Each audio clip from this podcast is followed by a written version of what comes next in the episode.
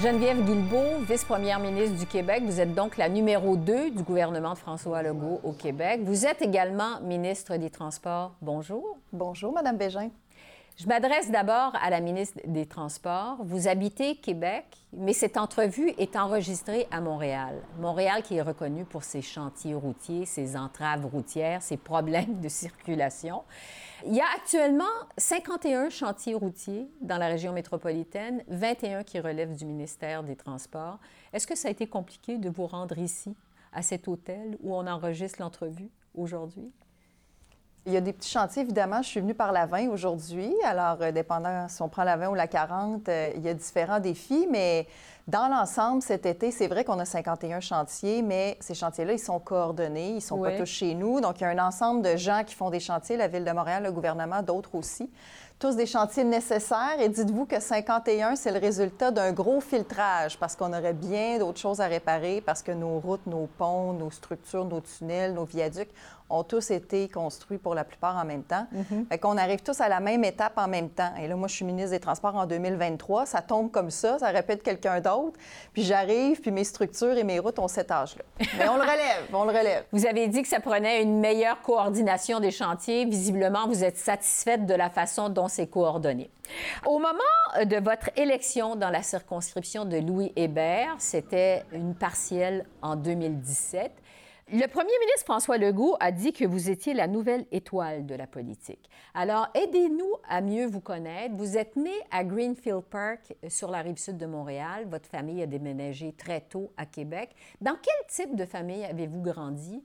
Quelles étaient les valeurs familiales dominantes à la maison? Je dirais une famille assez euh, ordinaire. Et ça n'a rien de péjoratif. C'est vraiment une famille ordinaire dans le sens où deux bons parents, ils ont eu deux enfants, mon frère et moi. Plus tard, j'ai eu un deuxième frère qui est venu s'ajouter. Donc, une famille assez standard. Très tôt, on emménageait à Québec, effectivement, bien que je sois née sur la rive sud de Montréal. Donc, mon père a travaillé un petit peu au privé, mais beaucoup au gouvernement pendant sa vie. Ma mère est infirmière. Donc, euh, vous avez fait vos études à Québec. Vous avez justement étudié à l'Université Laval en relations publiques. Vous avez fait une maîtrise qui portait sur les communications institutionnelles et organisationnelles. Qu'est-ce qui vous a intéressé dans ce champ d'études?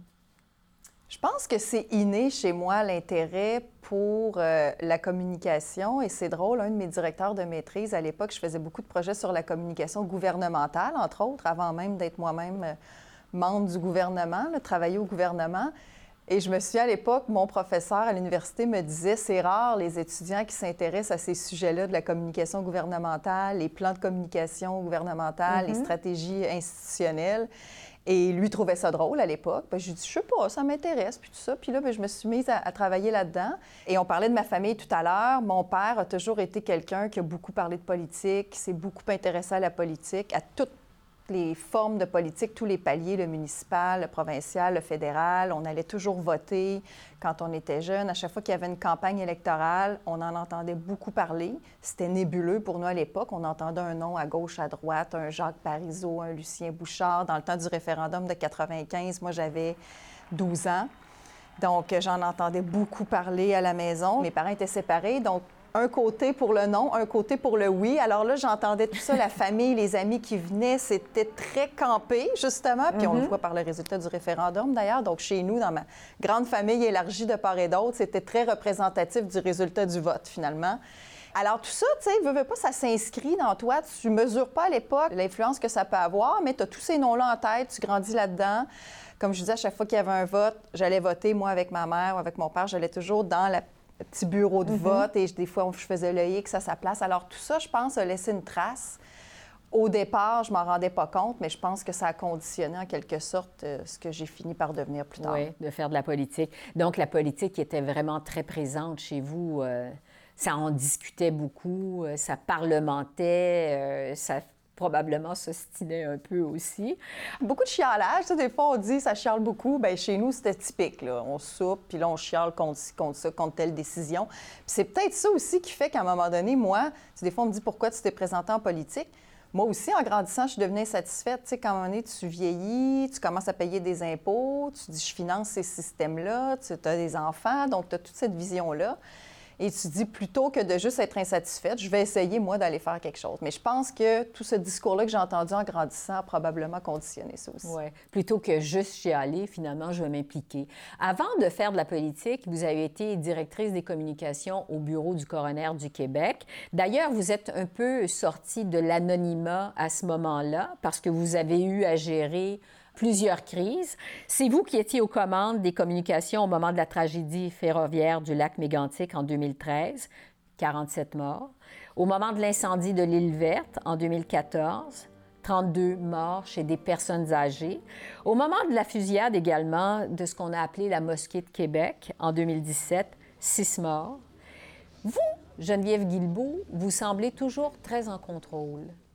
Est-ce qu'il y a des moments dans ces gestions de crise-là que vous avez trouvées particulièrement difficiles, éprouvantes?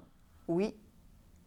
Ça, c'est trois crises, je dirais, notoires dans l'histoire du Québec mais il y en a eu plusieurs autres aussi. Je veux revenir sur la situation du personnel dans les CHSLD, dans les résidences pour personnes âgées.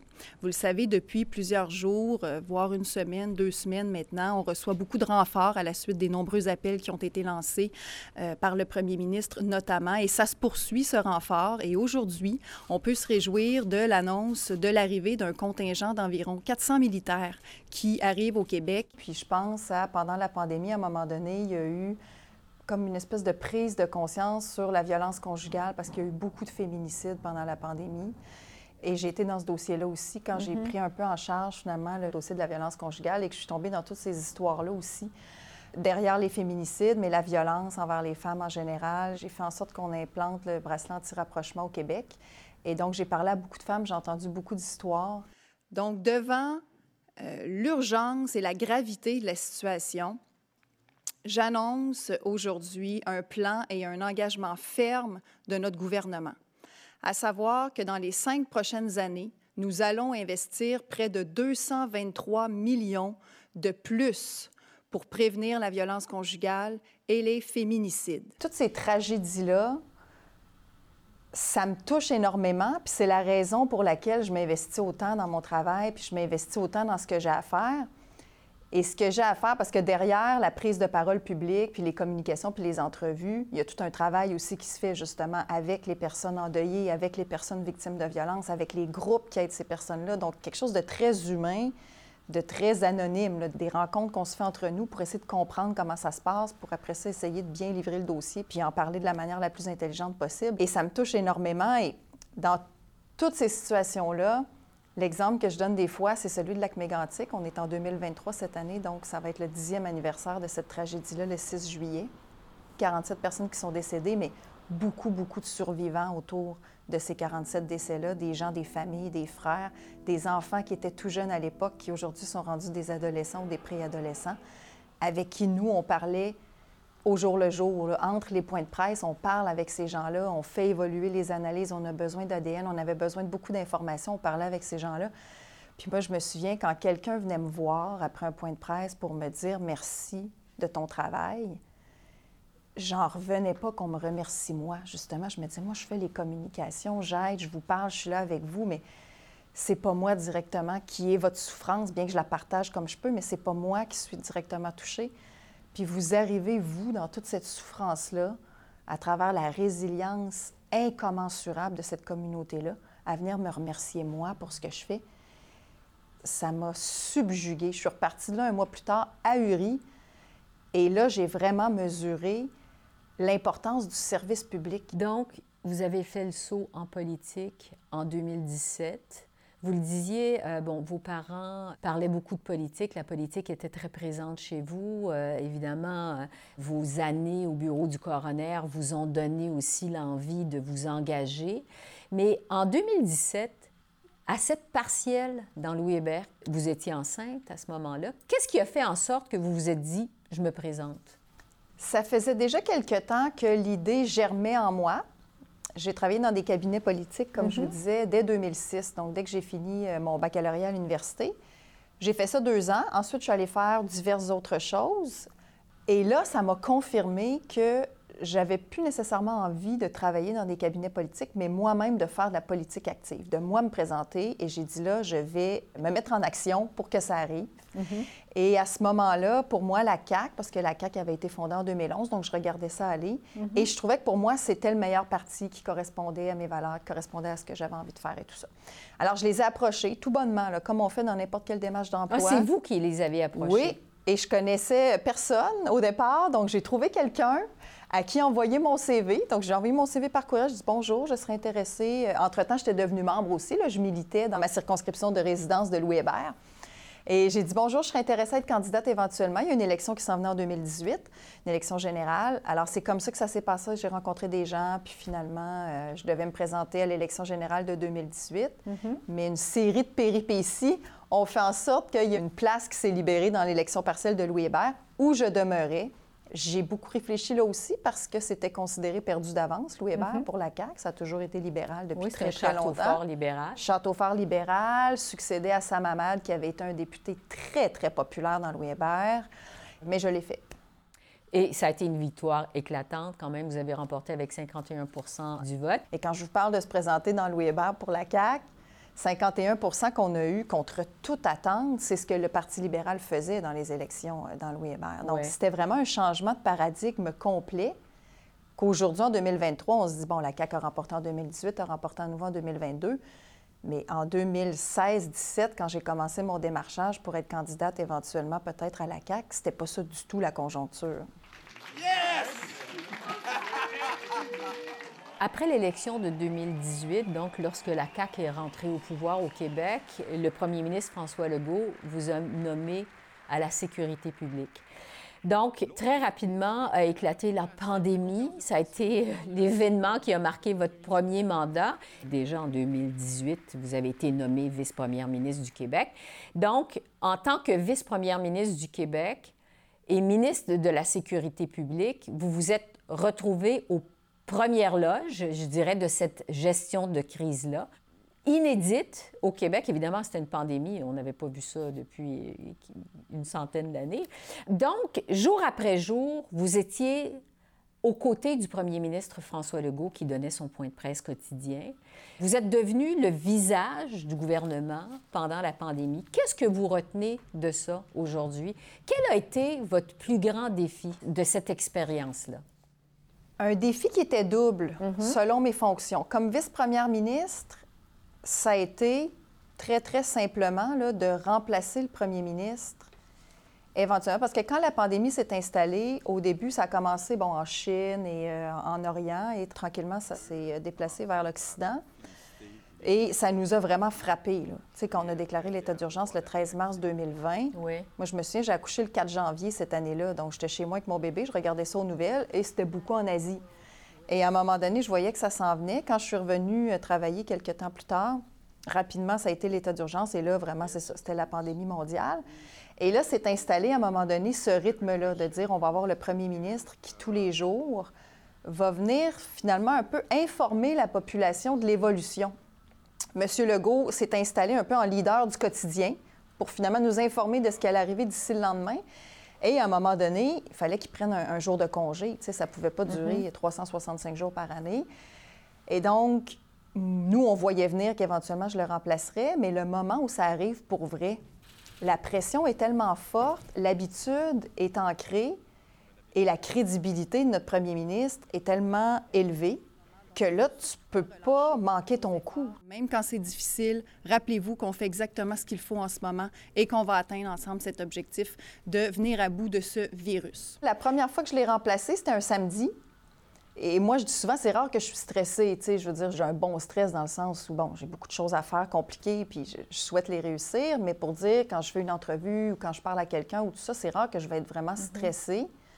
Mais cette première fois-là, j'étais stressée au fil du temps, j'ai été, moi, responsable comme ministre de la Sécurité publique de plusieurs des mesures qu'on a dû mettre en place qui étaient très difficiles. Mm-hmm. Je pense, entre autres, à ce qu'on a appelé les barrages. À un moment donné, il fallait empêcher les déplacements entre les régions, sauf pour des raisons essentielles. Et le couvre-feu, qui a été probablement la mesure la plus difficile. La plus controversée. La plus controversée, la plus coûteuse politiquement et la plus étrange, je vous dirais, humainement. Tu sais, on vit au Québec ici, dans une société libre, démocratique. C'est la seule province où il y avait un, un couvre-feu. Mais nos écoles sont restées ouvertes, nos services de garde sont restés ouverts. Alors, tu sais, on a fait une gestion de risque programmée, en quelque sorte. Et on a remis un couvre-feu un 31 décembre avec une alerte dans les téléphones cellulaires. Et cette fois-là était pire que la première parce que quand on me reparle du couvre-feu, encore des fois, c'est très rare, mais quand on m'en a reparlé par la suite, c'était beaucoup cette deuxième fois-là qui n'avait pas passé. Parce que je pense que sur le fond, l'argumentaire scientifique se tenait, réduire les contacts, puis on n'a pas le choix, les commandes dans les hôpitaux, le réseau est débordé, etc. Toujours la même séquence. De, le discours est revenu pendant mm-hmm. toutes les vagues. Et les gens le comprenaient, mais sur la forme, le message texte qui t'arrive comme ça brutalement un 31 décembre, la veille du jour de l'an, je pense que c'est tout ça ensemble qui fait que celui-là moins bien passé. En octobre 2022, le premier ministre vous a nommé ministre des Transports, toujours vice-première ministre, mais ministre des Transports. Et c'est vous qui êtes allé expliquer le recul du gouvernement sur la fameuse promesse du troisième lien. C'était une promesse de campagne électorale dès 2018. Vous l'avez repromis en 2022. Finalement, bon, le gouvernement a changé d'idée euh, quelques six semaines après l'élection. Effectivement, j'ai annoncé jeudi dernier une modification dans notre projet de tunnel Québec-Lévis. Encore une fois, c'est vous qui allez expliquer ça à la population. Comment vous êtes-vous senti? Bien, disons que dans toutes les conférences de presse que j'ai faites, c'était pas la plus agréable. c'était nécessaire, puis... Tu sais, moi, je vis en mon âme et conscience, puis j'ai toujours dit, puis je savais pas évidemment si on, serait à nouveau au gouvernement, je savais pas si je, serais ministre, et si oui, je serais ministre de quoi, c'est le premier ministre qui décide. Mais j'avais fait valoir mon intérêt si jamais la population euh, nous reportait au pouvoir pour euh, le ministère des Transports. Donc, et je suis élue dans la capitale nationale. Et j'étais ministre de la capitale nationale. Donc, pour plein de raisons, ce dossier-là, je me doutais que je m'en sortirais pas dans le sens où, même si je n'avais pas été ministre des Transports, je serais demeurée une élue de Québec si mhm. j'avais été réélue toujours. Et moi, j'ai toujours dit, il y avait un défi de communication sur ce dossier-là parce que je pense qu'il y avait un aspect un peu nébuleux dans la manière de communiquer là-dessus. Toute la question des études qu'on a dit attendre pendant des mois très, très, très difficile euh, pour, pour, notre équipe d'absorber ça, particulièrement pour mes 15 collègues des deux régions de la capitale nationale de Chaudière-Appalaches, euh, parce que ça nous touchait plus dans ces deux régions-là. Mais même globalement, comme caucus, comme gouvernement, c'est quand même, comme vous dites, c'était une promesse phare. C'était vraiment une étiquette de la CAQ, le troisième lien. Et de devoir comme ça reculer sur le volet autoroutier du moins, c'est difficile. Les gens de Québec ont dit qu'ils avaient été floués par votre gouvernement. Il y a des commentateurs qui ont dit que votre gouvernement avait fait preuve d'arrogance, avait pris des Québécois pour des valises. Qu'est-ce que vous répondez, vous, à ces critiques-là?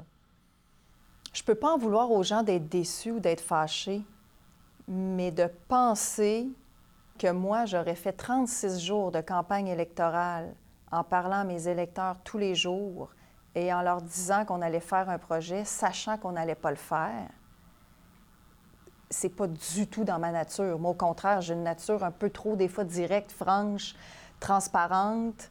Jamais j'aurais pu mentir sciemment à des électeurs. Jamais. Jamais.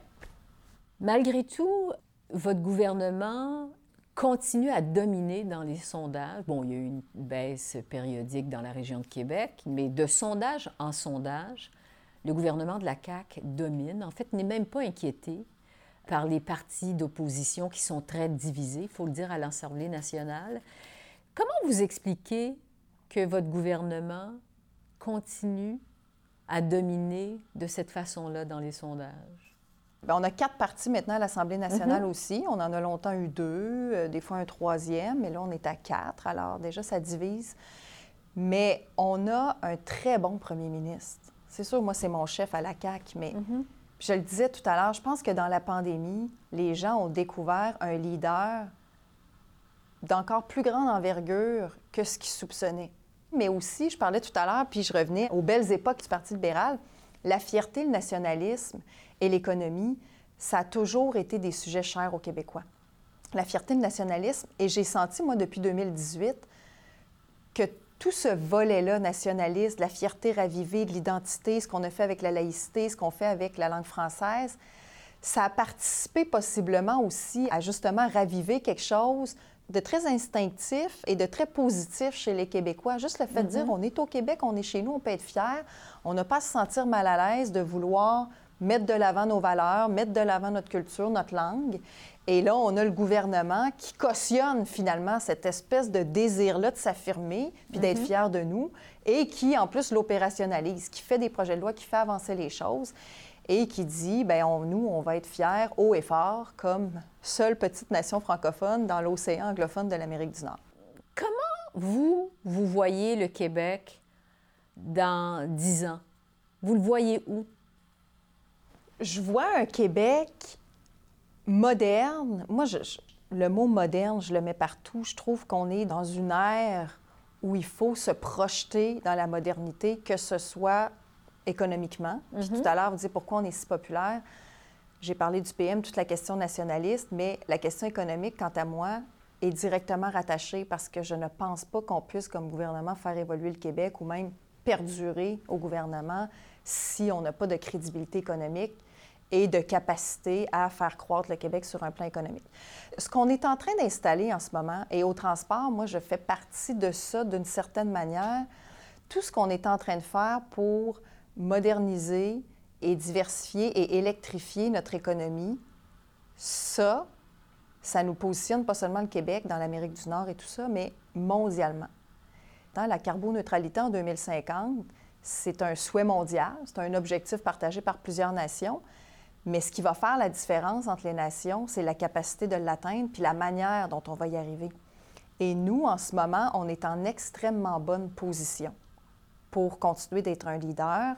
On attire ici des entreprises qui vont venir enrichir puis étoffer ce plan-là, puis cette nouvelle économie-là, qui aurait pu aller s'installer ailleurs, mais qui viennent ici. On partait avec une certaine longueur d'avance grâce à notre hydroélectricité. La vision qu'avait François Legault est en train de s'incarner dans la vraie vie.